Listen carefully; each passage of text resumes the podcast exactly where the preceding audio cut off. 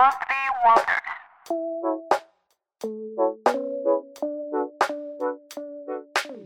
五月小节，五月做了什么呢？就很像是我五月份什么也没有干，就直接从二二零四跳到了二二零五。五月份干了什么呢？去了一趟迈阿密，去了差不多一周的时间去玩，之前从来没有去过。迈阿密这次第一次去，感觉到了浓浓的古巴风情，就是浓浓的那种说西班牙语的那个氛围跟风情，就很像是我几年前去古巴去哈瓦那的时候，就是整个感觉都非常像，然后说西语的 population 也非常多。然后整个整体的长相，大家都是非常的 Latino，所以虽然说那里挺热的吧，就是又 humid 又潮湿又热，但是就整体的感觉还可以，大家都比较 nice。因为我感觉我对这些 Latino Latina，我对他们的这个印象都比较好，我不知道为什么，就可能因为。呃，我有时候会用我的西班牙语跟他们尬聊，然后每次就跟他们会建立 很好的关系，因为我印象中或者说我有接触过的 Latino 或者 Latina，他们都比较热情，然后很就是就是很容易就跟你聊起来。然后当他看到一个，比如说一个 Asian girl 会说西班牙语，你且不说我说的好不好吧，就至少。我能跟他们说上话，就是他们这个就会非常喜欢你。他首先会觉得，哎，很有意思，对吧？就感觉一个亚洲面孔的人应该是不太、不太，你不太会联想到说他可能会说西班牙语，就不太会往那方面去想。但是呢，就是会说，然后又跟他们还聊得挺开心，所以基本上。我在哈瓦那的时候，我的整个体验也是这样的，就是当地人，就是当他跟我讲话的时候，我能感受到他们的那种热情啊、开心啊，然后就是对我很好、很喜欢我的那种感觉。所以，由于呃，迈阿密它的 population 里面有很多都是来自中南美洲的，就是所有的这些说西班牙语国家的人，很多都在那里。打工赚钱，因为首先那个地方它气候就跟他们自己差不多嘛，都是那种热带地区，所以他们也不需要适应，比如说美国北方、东北的这种寒冷，所以那个地方首先气候比较适合他们，然后再是离他们的家也比较近，他们如果要飞回去的话比较方便、比较近，没有像在北边东北这么遥远。然后可能在是那个地方，我感觉吧，嗯，就是生活质量，就是也不需要你付太多的钱，就可以有一个相对来说比较好的生活，也不是说那么好了。就比如说那里有很多 Uber driver，或者说呃餐厅里那种服务员啊，他们都是。我刚才说的这些说西语地区来的人，基本上这些服务行业的人都是被他们占据了。然后他们可能就是，比如说在这个地方，他们拿的工资肯定比他们在他们的家乡拿的多。然后在这里呢，就是可能整个社会福利也比较好啊，机会比较多啊，所以说都跑来这里打工赚钱，所以也非常好理解。有一次去一个古巴的餐馆，然后里面的那些服务员都是。来自古巴的二三十岁男服务员，当我跟他们用西班牙语沟通的时候，他们就会就就就展现出就是非常明显的那种喜欢，然后对你很感兴趣，就是非常非常 friendly 的那种喜欢啊。然后他们就会经常来跟我时不时的对话一下，就各种 mi amor 什么。非常亲切的那种交流，然后包括走的时候啊，也是反复的在跟我呃告别啊，就是就是那种非常非常真挚的那种，真的就是很像我在哈瓦那感受到的。就确实在哈瓦那，它可能这种兜售的方式会更多一点，比如说那种餐厅门口啊，大家那些服务员都会站出来招呼你，就让你赶紧进来吃，进来吃。但是他们招呼你当然是他们的主要目的，但他们并不是说只是为了让你进来吃，他还是想跟你有一个交流的。这个其实是在很多，比如说我去的一些国内的一些景点里面所看不到的，就是很多国内的那种商户，他们也会出来招呼你，让你进来，比如说吃饭啊、买东西啊什么的。但是他们好像就这个才是他们的最主要的目的。你如果不来，他们就失去了对你的兴趣，就是在他们眼里，你只是一个买家或者一个客户。但是对于我在 Havana 见到的那些商户的，比如说小贩也好啊，然后在餐厅里面工作的人也好，他们更把你当做是一个来自其他地方的一个。一个客人，就是他作为主人，他来欢迎你。你来我们家消费当然是很好，但是我也想要去了解啊，比如说，就是还是想去了解你从哪里来呀，然后你这个为什么来哈巴那玩呀？然后你之前来没来过呀？然后当你当他发现你竟然会说西班牙语的时候，他更加热情了，他更加。好奇，诶，你为什么会说西班牙语啊？等等等等，就是他还是想跟你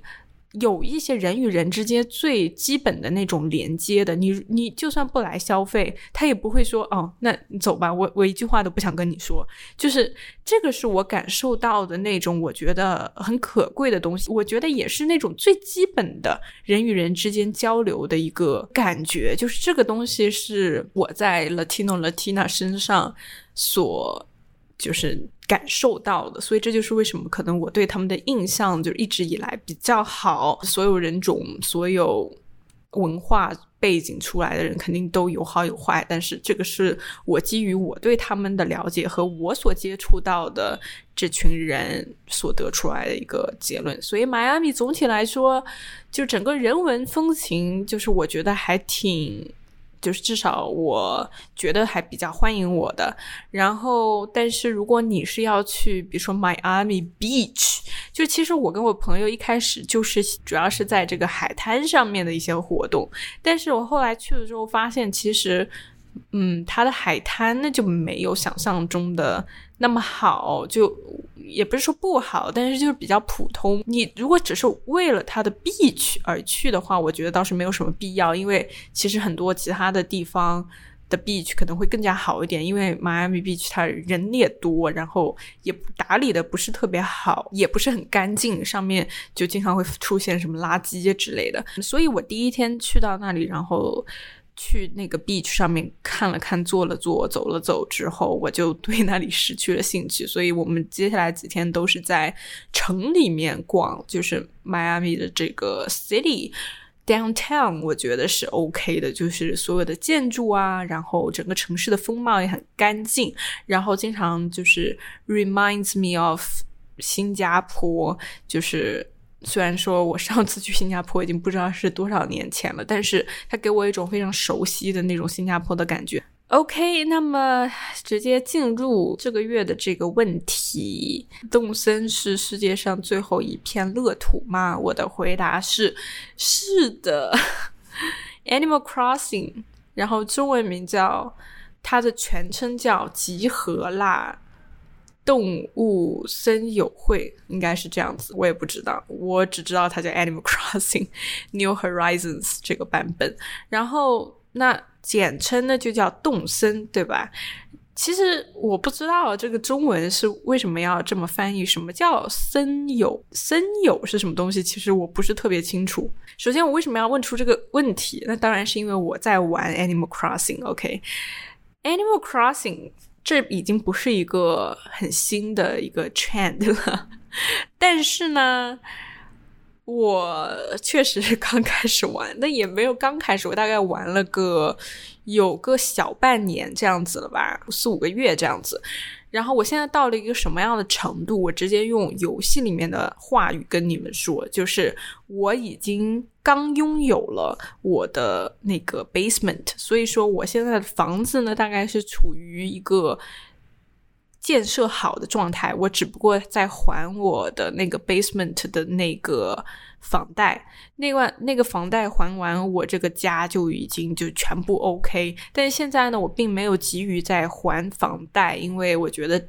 既然就是我已经拥有了所有房间的话，我现在可以开展一些岛内的建设，就家里呢已经基本上完工了，所以现在我就把钱呢，我也没有存在那个 ABD 里面，我就全部去。做这个岛上的硬件设施的建设，就桥跟那个坡，就是在造这些东西。所以，对这个是大概我现在的一个 status，跟大家汇报一下。那么，Animal Crossing 这个游戏，我感觉就算你没有玩过，你也听说过。就像我为什么会知道这个游戏一样，这个我感觉应该是在几年前吧，一九年、一八年还是什么时候，突然就非常非常火，就全网就是全在开始玩 Animal Crossing。然后那个时候呢，我其实也很向往，我也很想玩，但是我呢一直不是那种游戏玩游戏的人，我不怎么玩游戏。然后我确实，比如说当时呢，那个时候看到大家，比如说发朋友圈啊，有一些 aim crossing 的截图啊，然后大家好像各种在串门呐，你去我岛，我去你岛啊，干嘛干嘛，我就感觉好像很有意思。但是我也就是看看，我也曾经向往过，但是我感觉后来呢，慢慢就没有声音了，慢慢没有声音呢，我也就好像有有点忘记这件事情。然后最近就是小半年前呢，就突然又。又想起，然后又萌生了这样的一个冲动。我记得当时他最火最火的时候是怎么回事？是我记得有一个我当时挺喜欢的一个台湾的歌手叫黄伟晋，我不知道你们有谁知道。然后他呢，就是他也玩这个游戏，然后他非常非常就是 obsessed。With this game，他经常在他的 Instagram 上面发，就是他在岛啊，什么各种大头菜啊。就当时因为我没有玩嘛，我也不知道他在说什么，但是我就看到那种各种图片，我觉得还挺好玩的。然后他作为一个我挺喜欢的一个歌手或者一个台湾娱乐娱乐明星或者怎么样，然后我就经常看他 Instagram 上面发的这些他动身的一些动态。有一次呢，应该是在疫情开始的时候吧。然后他本来是要举办一个演唱会，是那种线下就正常的那种演唱会，但是因为疫情影响呢，他这个演唱会就不能变成线下。然后他就想到说，刚好他在玩 Animal Crossing 嘛，然后他就刚好想到说要把这个。Concert 呢，就是搬到 Animal Crossing 这个岛上面来开，哇！我当时觉得，哇，这个 idea 就我从来都没有想到过，我也不觉得好像他之前有任何其他人想到过这个 idea。那当然不是说他在他岛上就是 literally 在那唱歌，就是他会给这个口到他的粉丝，或者说本来要来他演唱会的这些观众。手上，然后这些人如果刚好有 Animal Crossing 的话，他就可以凭借这个扣就来到他的岛上，然后就是到他的岛上嘛。这本来就是一个，就是已经是一个见偶像的这个心态。然后他可能就会开一个，比如说一个 Instagram 直播啊，或者其他形式的直播，在那里跟大家唱歌。但是呢，又可以让他的这些粉丝或者他的听众来他的岛上，就有点像是真的在。在他旁边围绕着他，然后开这种演唱会的感觉。就虽然他们是一个线上的形式，但是好像又在 Animal Crossing 它的岛上见了面。所以我觉得这是一个非常非常，我觉得是首先它很有创意，然后再是我觉得很可爱，就是它能够想到去结合这个游戏的一些嗯一些功能啊，或者。游戏它本身的这个社交的这些属性，所以我觉得它结合的非常非常的可爱。然后这个这件事是就是让我印象印象非常深刻的。然后当时因为我没有 Animal Crossing，所以我也不没法去参加他的这个 Animal Crossing 版本的演唱会。然后我现在我玩了这个游戏之后，我就知道它的这个 inspiration 是来自哪里，就是来自这个游戏上面。如果你玩的话，你就知道它里面也有一个 concert，就是那个 K K 那只狗嘛。然后它会每周六晚上到你岛上去给你开演唱会，然后你去给他点歌，然后他会把那首歌送给你，你就可以把它就是放在你岛上任何音频设施设备上面去播放，所以大概是这样的一个形式，可能启发到了他，然后他也想到了用这样的方式去做一个 concert，我觉得是一个非常非常有创意的事情。这个游戏 Animal Crossing，我刚才也讲过了，我不是一个。呃，玩游戏的人，我也从来没有对任何游戏上瘾过，我也没有对 Animal Crossing 上瘾，但是我确实很喜欢这个游戏，而且我很推荐这个游戏。我觉得这个游戏有很多，嗯，它它有惊喜到我的地方，就是我一开始没有想到说一个这样的游戏会有这样那样的想法，一些心思。放在里面，可能就是我为什么会喜欢这个游戏，还有另外一个原因是我本来就对这种 simulation 形式的游戏比较感兴趣，就是我喜欢这种比较慢慢的，然后比较就是 take your time，但是你可以去 be creative，就是可以去创造东西的那种游戏，比如说像很多年前。还是在 iPhone 六还是七的时候吧，那个时候有一个游戏也是日本的，然后叫什么什么物语。反正就是一个非常非常日本的游戏，什么《樱花物语》还是什么的，但是是一个手机游戏，所以只有在手机上能玩。然后它是也是一个 simulation 的形式，就是你可以在也是一个城市还是一个岛还是什么东西，然后你就在这个岛上面就是自己建造你所想要的城市。那个游戏其实我也挺喜欢，就当时还挺喜欢，但是后面慢慢慢慢的可能就不玩了。我不知道是大概是因为什么，可能就因为可能有点无聊或者怎么样。包括后来有这种 Sim City 啊，反正就是各种这种，嗯，你可以自己去创造东西，然后它没有什么对和错，就是你不会成功或者失败，或者说活下去或者死了，就是没有这种很很明显的说你有没有成功，或者说你成功了多少，你都是按照自己的标准在。建造一个你觉得 OK 的一个东西，一个作品，然后你会对它有那种成就感。我觉得这个是我在游戏当中所一直以来寻求的东西。就至少我喜欢的游戏，它不会是那种很刺激的，或者说比较短暂的，比如说一局，哎呀没了，然后再来一局，一局一局。我喜欢的是那种它是有有在造东西，就是它是有一个时间上面的一个。一个长度的，它是一个长时间的，然后它是可以有成效的，就是它从一开始玩到你，比如说玩了多少天之后，它是有一个很明显的一个发展趋势，一个变化的。所以我比较喜欢这样的游戏，因为它能让我感觉到我有在做事情，就是我有在完成，然后这种完成的这种成就感，我觉得是。在 Animal Crossing 上面，我所找到的。然后 Animal Crossing 对我来说，它有几个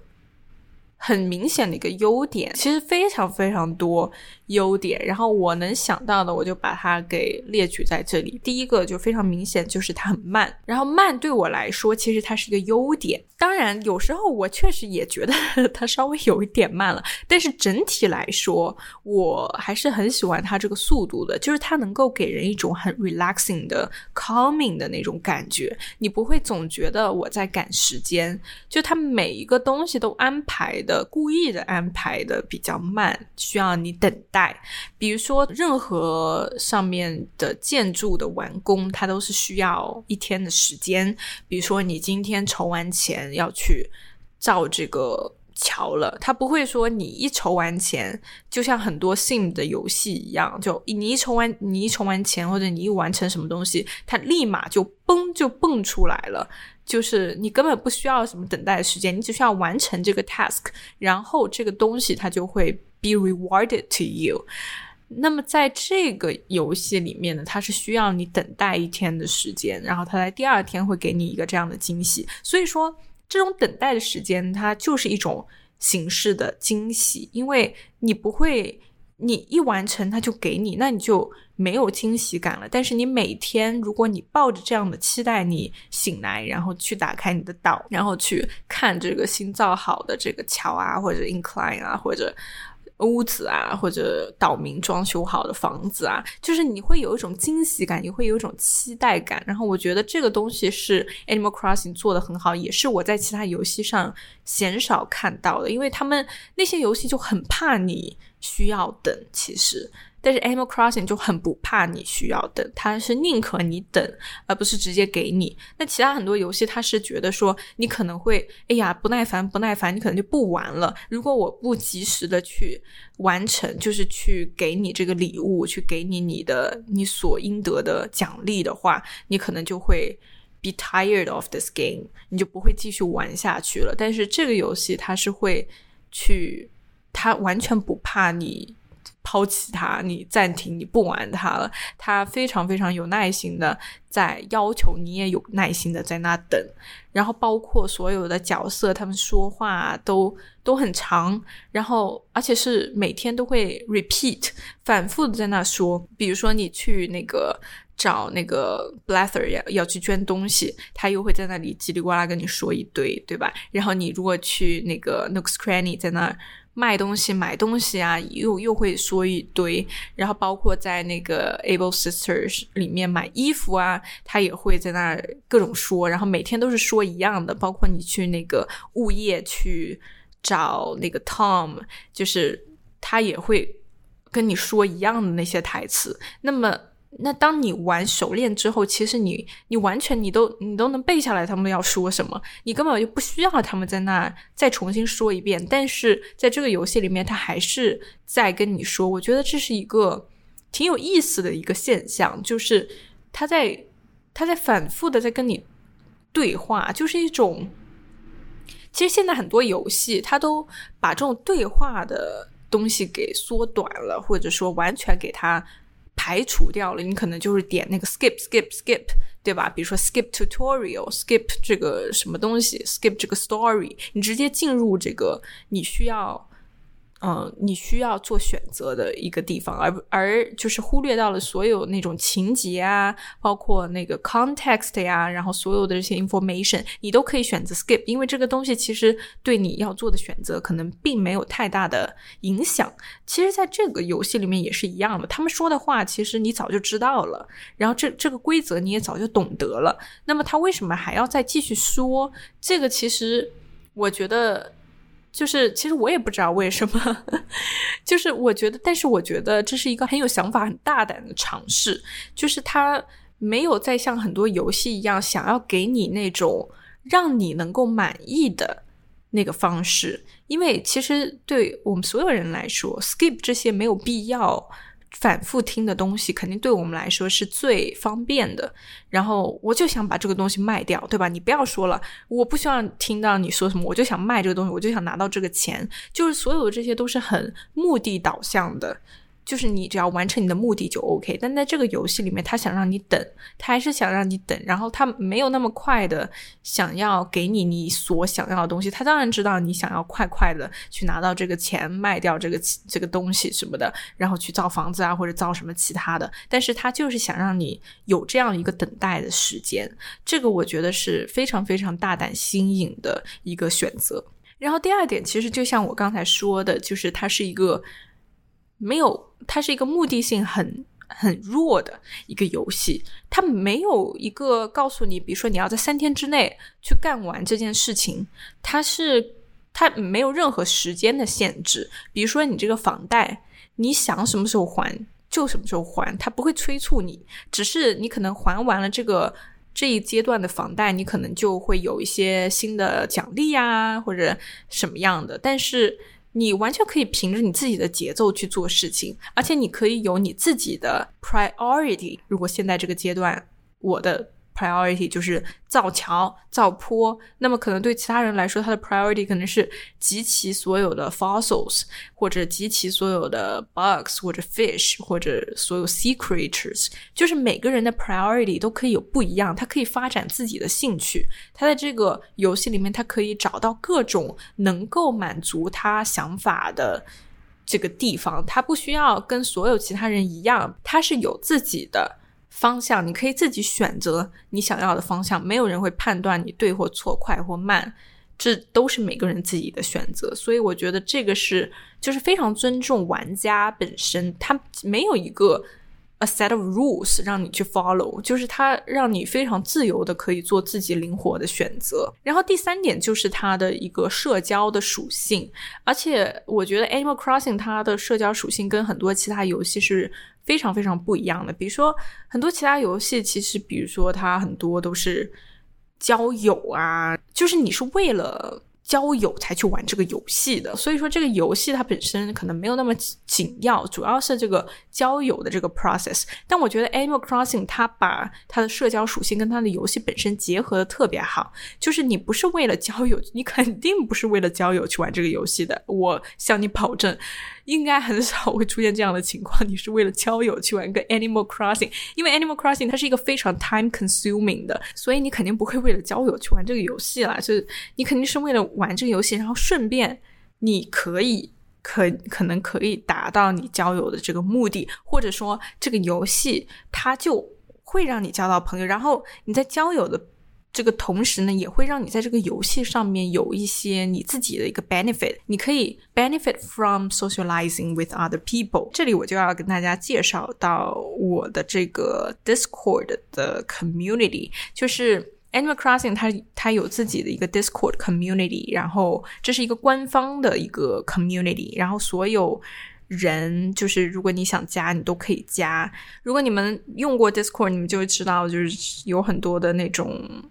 分类啊，有很多 channels，然后这个我觉得这个 community 它把这些 channels 就是 organized 的特别好。比如说有个 channel 也是我用的最多的一个 channel 叫 marketplace，就是一个你可以在这里面做各种交易的地方。比如说呢，这个这个这个 channel 下面又有很多的标题啊，比如说有 clothing trade，你可以跟别人 trade 你的衣服。然后 DIY trade 就是所有的这个 DIY recipes，你都可以在这上面 trade。如果你不要的，然后你跟别人换。然后有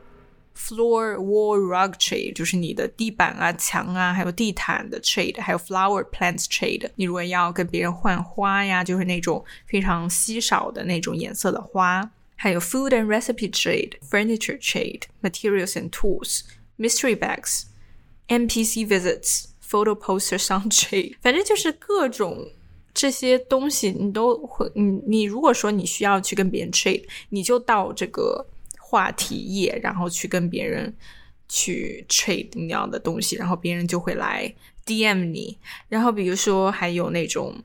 如果你要玩那个股票，就是那个 turnips 大头菜的话。你也可以在这里面，就是比如说你岛上有一个比较高的股价，然后你想要分享给别人的话，你就可以发到这个话题页，然后别人可能就会来来你岛上去卖股票。然后你如果想收一点小费的话，你就会你就可以在这一个话题页，你就跟别人说你想要什么样的东西。还有那种 villager trade 或者 free villagers in boxes，就如果你岛上有岛民要走啦，他不是在那里。做打包行李嘛，然后这个时候，如果你想要把它分享给别人，让别人来挖走它的话，你也可以发在这个群里面。所以这个群其实是一个非常好的一个地方，它不会有那么多乱七八糟的事情，大家都是。就是真的想来 trade，他才会来发到这个群里，他没有什么其他的目的。大家在这个群里面就非常的友善，因为我也经常在要要需要跟别人 trade，然后我也就是也从别人那里呀，就是也得到了很多我岛上没有的东西，所以然后每次就是跟他们接触的时候，就会觉得他们就是非常的可爱，然后非常的简单，就是他们。嗯，然后也非常有礼貌，就是我感觉这个群里面的人都都挺 nice 的。再是刚才也。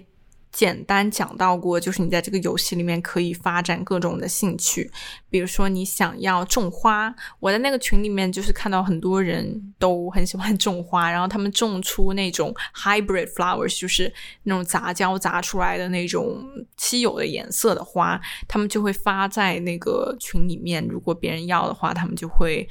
送过去。然后有人喜欢种花，有人喜欢集齐 museum 里面的那些生物啊，比如说虫子啊、鱼啊，还有艺术品啊，还有那个化石啊。然后还有人呢，比如说喜欢做这种室内装修，他可能就会花很多时间在装修他的房子上面。然后还有人喜欢，比如说做那种 urban planning 的，他可能会注重那种岛上的那种整个岛的那个风格啊，包括里面的建设啊。真的有那种非常非常漂亮的岛，我也去过，就是可能在跟他们做交易的时候，去过他们的那个岛去看过，哇，真的真的就是非常的有创意，而且每个人的感觉都不一样，都没有那种。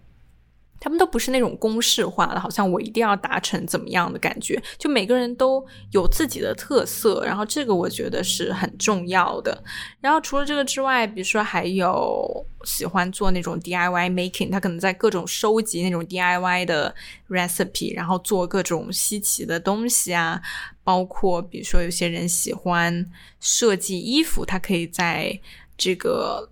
在衣服上面，比如说做自己的那个样式啊，然后去画画啊，真的就是上面真的挺多人就是喜欢画画的。我感觉玩这个游戏应该很多人都都画画画挺好的那种，大家都非常自由，就是你想要干嘛都可以干嘛，就是你想怎么样就怎么样，完全没有任何限制。它的你自由发挥的空间是非常大的，在这个游戏里面。然后再讲一些比较硬的东西，就是。这个游戏我觉得它的整个 UI 都做的非常非常的细节，就是，嗯，我就举个很简单的例子，就我发现，当你穿不同的鞋子，走在不同的路上的时候，它的声音是不一样的。比如说，你穿一个运动鞋走在沙子上，跟你穿一个一双 boots。一双靴子走在沙子上，它的声音是不一样的。然后包括不同的鞋子，就刚才说到的，比如说运动鞋跟靴子，他们走在那种 concrete 路上的时候，或者走在 stone 路上的时候，又是不一样的声音。这个我觉得是。非常非常非常细节了，已经就是其实你根本不需要的，这个是你不需要这么做，但是你还是这么做，就给我一种很 bonus 的感觉。真的就是有多少游戏它会设计的细到这个程度，就是你真你其实真的不需要，嗯，让不同的鞋子发出不同的声音，对吧？就是。这个已经是非常非常 add on 的的一个特点，然后包括像它在钓鱼的时候的那个震动，就整个机子的抖动，然后每一只鱼它都有不同的抖动的长短以及它的幅度，这个我觉得也是非常非常到位的，然后包括它。它有很多很多的动物在这个岛上，因为就是 Animal Crossing 嘛。然后它的岛民都是动物，然后每个动物它的说话的方式、它说话的内容、它的生活作息、它的习性、它喜欢做的事，都是根据这个动物它本身的习性来设计的。比如说，我岛上有一只狼，然后它就很喜欢大半夜出来，起的比较晚，然后但是它大半夜的就。会一直在外面活动，然后在那儿嚎叫，然后它整个那个嚎叫的动作就是，就是就是活生生的一只狼。然后一开始不知道它在干什么，然后凑近了之后才能听到它的那个嚎叫声，人还挺挺搞笑的。然后我岛上还有一只猫，它也是那种起的比较晚，然后晚上活动。然后他比较懒，就是他经常会待在房子里不出来，这种设计的非常非常非常细节。那我们再说的再 broad 一点，就是它还有这种 educational 的意义所在。就是比如说，就像刚才说的，它每个动物、每一个物种，它有自己的习性，然后包括所有的鱼啊、呃虫子啊，它们活动活跃的时间，比如说是几月到几月的。一天里面的几点钟，上午、中午还是晚上，就这些，他都会在那里面告诉你。然后包括所有的这些动物的名字、名字以及他们的图片，然后他都会试图要让你知道，让你让你学习，让你记住。比如说他在钓鱼啊，他在抓虫子的时候，你抓到之后，他不是会有一段一小段话嘛？就是这段话，它往往是就是可以让你很。容易的记住这个名字和他的长相的，所以我觉得这一切都，我觉得它是有它意义所在，它不是为了让你抓而抓的，它还是有一些这种呃知识层面上面的东西要给你的。然后包括你在博物馆去捐一个物种的时候 b l a s t e r 他也会告诉你一些关于这个物种的一些知识。我觉得这个已经是非常非常。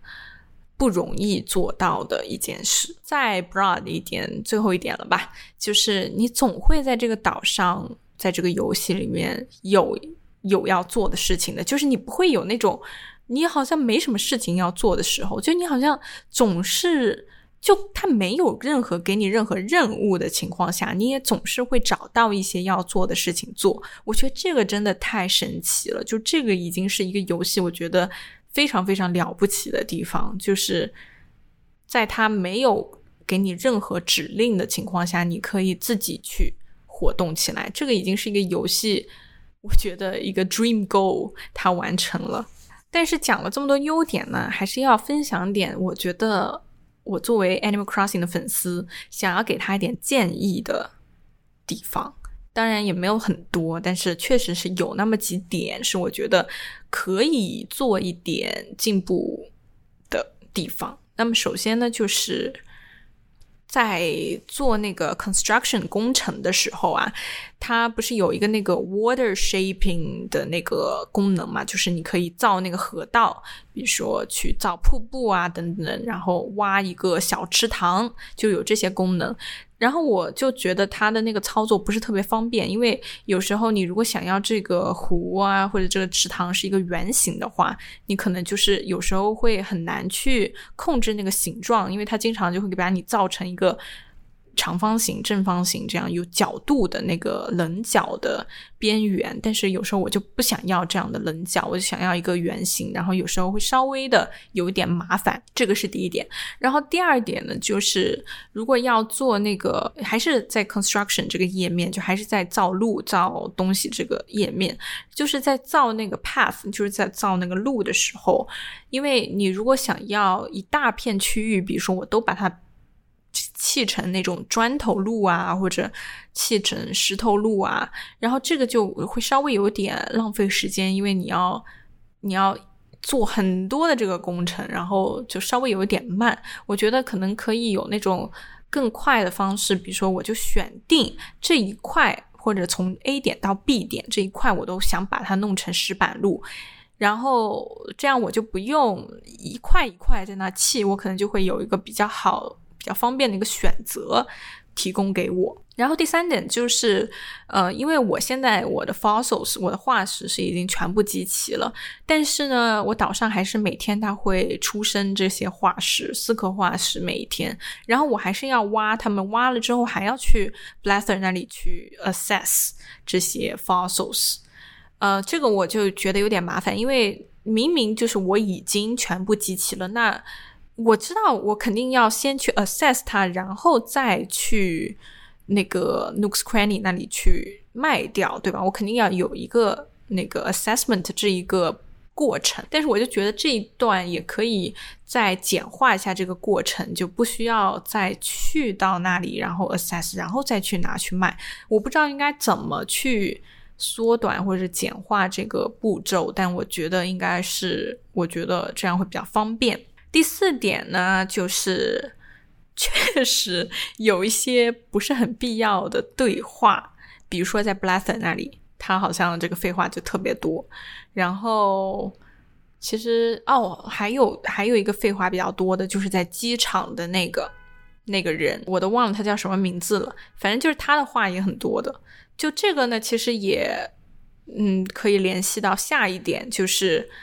当你比如说要让别人进到你岛上的时候，你不是要去那个机场的那个人那里去让他给你开门嘛？然后那里就有非常非常多的选项，就是那那个地方就是我觉得有点过于冗长了。我觉得那个地方可以缩短一下，或者说我不一定要去机场去跟他对话才能开，比如说我在我手机上也可以就远程操作或者怎么样。然后再到下一点就是还是机场的部分，就是寄那个快递、寄那个信件的时候，那个地方也稍微稍微的有一点麻烦。最好的就是还是一样，就我不需要去到机场才能寄信，比如说在物业可以寄，在手机上可以寄，就等等，就是这样的呃方式可以更加拓展开来一点。然后下一点呢，就是是一个大问题，就比如说有你的 best friend。到你的岛上面去，这个时候你其实在这个游戏的规定下面，你是不能做任何事情的，就是你不能做装修或者。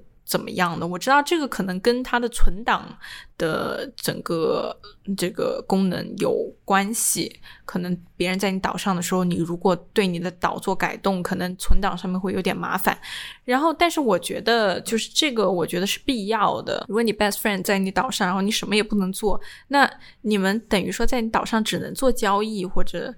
砍砍树什么其他的，那我觉得这个就会稍微有点拖慢这个进程，然后感觉不是很必要。就是为什么他在的时候我不能做装修？我会个人比较期待看到有这样的功能出现。然后再是还是一个跟 best friend 有关的一个建议，就是我觉得可以开出那种功能，就是可以和你 best friend 一起去一个 deserted island。或者说坐飞机去一个什么岛啊，然后或者坐那个船去一个 deserted island，就是你们可以一起去，一起 explore。我觉得这个会是一个比较好的功能。然后还有下一点，也是一个我觉得一个大点，就是也是一个就我觉得最不方便的一点，就是很多东西因为不是可以 customize，就是你可以去定制它，去给它换颜色啊什么的。然后但是它有时候它不是你不能够清晰的看到。它能不能 customize？我知道，如果是在那个 DIY 的东西，你如果已经有 recipe 的情况下，你是可以在你的手机页面上面看到它能不能 customize。但是如果是没有 DIY recipe 的东西，你只是通过其他方式获得了的话，你好像就就没办法一眼就能够看出它能不能 customize。所以我觉得可以有那种功能，就是如果它在你的背包里面。比如说一片叶子的那个 icon，就是代表它是一个家具嘛。然后如果这个东西，比如说它的右下角啊，比如说会有一个什么样的标志，就是告诉你它是可以 customize。我觉得这样会方便很多很多。下一点也是一个大点，就是我不能够，比如说一次性大批量的生产一个东西，比如说像那个做那个鱼饵。我抓上来的那个那个贝壳，然后我没有办法，比如说我抓上来三十个，我没有办法去一次性的就是做三十个，我必须要一个一个的做做三十个。我觉得这个就稍微的有一点没有必要，然后又很浪费时间。最后一点，这是一个小点了，就是。有时候你要打那个气球下来的时候，那个气球有些时候它会 go missing，不知道它掉到哪里去了，也不是掉水里，因为掉水里的话，它是我那个人物，它是会有一个惊讶的这样的一个。表情，但是有时候呢，他就莫名其妙，他就不知道去哪了，然后就有点，就反正这个我觉得稍微可以改进一下。这我不知道是个 bug 还是什么。我知道它掉到花丛里面是会 go missing 的，但是有时候它不是花丛，我也不知道是因为什么，就是找不到了。就这个稍微有一点点麻烦，有时候。这就是我作为一个 Animal Crossing 的忠实粉丝，非常非常喜欢这个游戏的人给出的一点。建议我不知道，如果你玩 Animal Crossing 的话，你有没有类似的这种感觉和想法？最后一个 part 就是小结一下五月份看完的所有的剧集、所有的系列剧。首先，月初的时候，第一部看完的就是《The House of Flowers》的第一季，中文名叫《花之屋》，是一个 Netflix 的一个墨西哥剧，dark comedy。然后又有一些，反正很 family drama 那种非常 soapy 的那种，呃，很很很 drama 的 drama。然后刚好我也在看，就是在补看，在重看《Keeping Up with the Kardashians》。然后我就在这个剧里面就发现了很多对《Keeping Up with the Kardashians》或者 Kardashian family 的一个影射。就整个呃很多的剧情啊，然后人物设定啊都非常像《Keeping Up with the Kardashians》。然后这个剧我也挺喜欢的，它好像总共有三季啊，另外两季我还在。看，但这个也不急，因为它也不是新的剧了，这老剧就慢慢的看吧。反正第一季给我的感觉是蛮好的。然后接下来看完了 Hulu Keeping Up with the Kardashians 的七到八季，第七季跟第八季。下一个 Netflix 的 Love, Death and Robots Volume Three，就是也是前几天大家也在热议的《爱死机器人》的。第三个 volume 确实前几天那个讨论，大家都讨论的非常非常热烈，然后就觉得哎呀神剧又回来啦什么什么的。这个剧我也是从它第一个 volume 就开始追了，然后第一第一个 volume 确实非常非常的震撼，我非常非常的喜欢。第一个 volume 给我的是那种。很开天辟地式的那种震撼惊喜感，但是 Volume Two 呢就稍微弱了一点，然后 Volume Three 呢又更弱了一点。但是我还是对这个 Anthology，我对它的东西，它的 Future Productions 我都非常的想看，非常的期待。所以不管说这一季它的。质量怎么样？我喜不喜欢？我都会继续等待它的下一季出来，因为它作为一个 anthology，它没有一个 consistent 的一个故事或者说一个风格，它每一集都是不一样的，然后每一集都很短，它每一集有自己的画风，有自己的故事，有自己的主题，所以其实对于整个系列来说，它的它单从它一季的质量来说，它给不了一个系列，就是给给不了它一个定义，所以。就是它不能决定这个系列的质量是怎么样的，所以你还是会依然非常期待看它的之后的每一集。然后所有的这种 anthology 的东西，比如说之前看过那个 Black Mirror。叫什么黑镜？那个也是一样的嘛，就是它没有一个故事线的，就是它每一集都讲的是一个不一样的东西。所以这种风格的剧集呢，我都会把我喜欢的哪一集，我都会把它记录下来。包括 Black Mirror，我也这么做了。然后 Love, Death and Robots，我也是。在看完每一集之后，如果这个这一集我觉得特别特别好，我特别特别喜欢，我就会把它记录下来。然后从 Volume One 我就开始记录了。比如说 Volume One，我记录了几个来着的？一二三四五六七，我有七集是我特别特别喜欢的。比如说有第一个 Sonic's Edge、The Witness、Suits、Beyond the Aquila Rift、Good Hunting、Shapeshifters、Zima Blue。这个有七个，然后 Volume Two 就只有四个了，一个是 Automated Customer Service、Pop Squad、Snow in the Desert，还有最后一个 The Drowned Giant。然后 Volume Three 就剩一个了，就是 David Fincher 导的那一集叫 Bad Traveling，就只有这一集我是喜欢的，其他要么看的。叫什么云里雾里，要么就是不是特别我的风格。就是你会发现我列举的这一些我喜欢单集，他们都是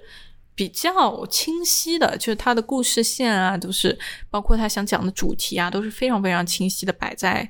它内容里面的。我不喜欢那种需要去解析的，需要去 就是去呃别人要去做一个 YouTube video 要去解释一下这一集。比如说在 Volume Three 里面，它最后一集。有很多那种 YouTuber，他就做了那种 explained 的那种视频，就是什么什么什么 explained，然后他就会 跟你解释。我不是很喜欢任何有这种情况出现的单机，我觉得这就是你没有讲清楚。而我不是那种。纯欣赏他技术的观众，因为我也不是学 animation 的。那学 animation 的人，他肯定会去欣赏他的技术，对吧？我就是想看一个你用这样的新形式去表达的一个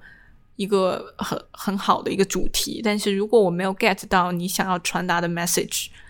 我没有办法去 appreciate your technical aspect，因为我不是一个。做 animation 的人，所以没有办法，就是 Volume Three，我只能选出 Bad Traveling。它是一个，我觉得从形式、从风格到叙事手法到它的主题以及情节上面，我都觉得是一个非常好的一集。所以这个是 Love, Death and Robots Volume Three。然后最后一个就是看完了 Bling Empire 的 Season Two。中文名叫《璀璨帝国》，就是 Netflix 上面的这个 documentary。然后我觉得这一季呢稍微比第一季好一点，因为第一季就是那种纯炫富啊，各种假假的抓嘛。但第二季虽然也有一点假吧，但是它有一个更清晰的故事主线，然后也。就是我感觉也没有那么 drama 了，然后我感觉他的每个人物我都已经因为第一季已经有了解了，所以第二季去认识他们就会比较简单。所以第二季我个人的感受是比第一季稍微好一点，但是它还是一个比较嗯，就博人眼球的这样的一个一个剧集，就是主要是纯为了打发时间去看的，然后也没有什么特别的技术含量。也没有说特别喜欢，我只觉得它比第一季稍微好那么一点点，还是一样。我的 Spotify 五月歌单已经 link 在了下面的 show notes 里面。然后最后给大家送上的这首歌是我五月份听的最多的一首，来自 Stephen Sanchez 的 Until I Found You。